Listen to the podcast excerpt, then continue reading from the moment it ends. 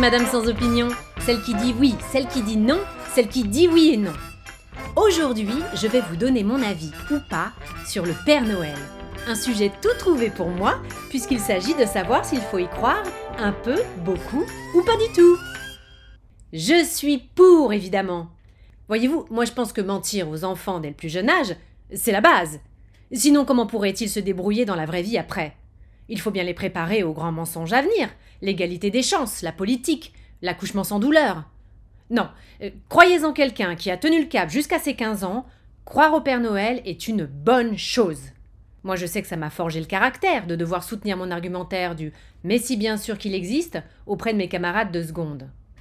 Après, si j'avais des enfants, euh, je crois que je ferais tout le contraire. Je leur dirais dès le plus jeune âge que c'est moi qui fais les cadeaux. D'abord parce que je suis incapable de tenir un secret, et puis aussi et surtout pour récolter les lauriers. Eh oh Qui c'est qui paye après tout? Non, je pense que je leur mettrais même le ticket de caisse dans le paquet cadeau pour bien leur mettre les yeux en face des trous. D'autant que si on y réfléchit bien, c'est complètement inconscient d'inciter ces gosses à faire confiance à un parfait inconnu une fois l'an, alors que les 364 jours restants, on leur serine qu'il ne faut pas parler aux inconnus dans la rue, que si un monsieur leur propose des bonbons, il faut crier très fort, et patati, et patata. Tu m'étonnes que la moitié des gamins hurlent quand ils se retrouvent sur les genoux du Père Noël, enfin de Bernard habillé en Père Noël à Belle Épine. Sans compter que le pauvre gosse a déjà vu quatre autres Bernard rouges dans le centre commercial en allant du parking à chez McDo. Non. Moi je me souviens quand j'étais petite, j'en ai croisé un qui n'était pas loin d'être une ordure. Il sentait bizarre et puis il m'avait pincé les fesses pour rigoler. Ça m'avait choqué. Mais bon, j'avais six ans. Aujourd'hui, quand je repense à lui, c'est plutôt en bien.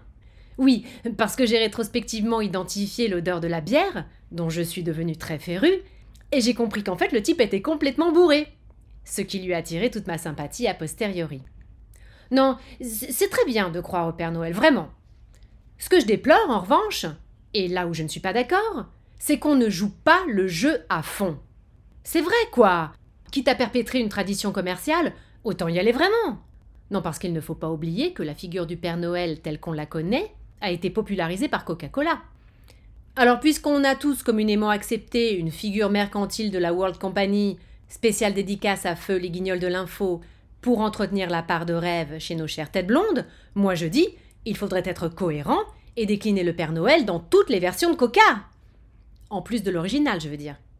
Il nous faudrait aussi un Père Noël light, qui redeviendrait aussi maigre que le Saint Nicolas qui l'a supplanté, un Père Noël zéro, qui ne pourrait apporter aucune sucrerie, pas de chocolat, rien, un Père Noël sans caféine, bien sûr, qui ne perdrait jamais son sang-froid quand il reçoit des lettres d'enfants pleines de fautes d'orthographe, et puis surtout, un Père Noël énergie, qui pourrait faire en un seul 24 décembre toutes les tournées de cadeaux pour trois ans d'affilée, avec tous les costumes adaptés, bien entendu. Bon, bah voilà, euh, faut-il croire au Père Noël? Hmm, J'avoue, je ne sais plus trop. Mais je vous laisse, il faut que j'aille mettre les tickets de caisse dans les cadeaux pour mes neveux.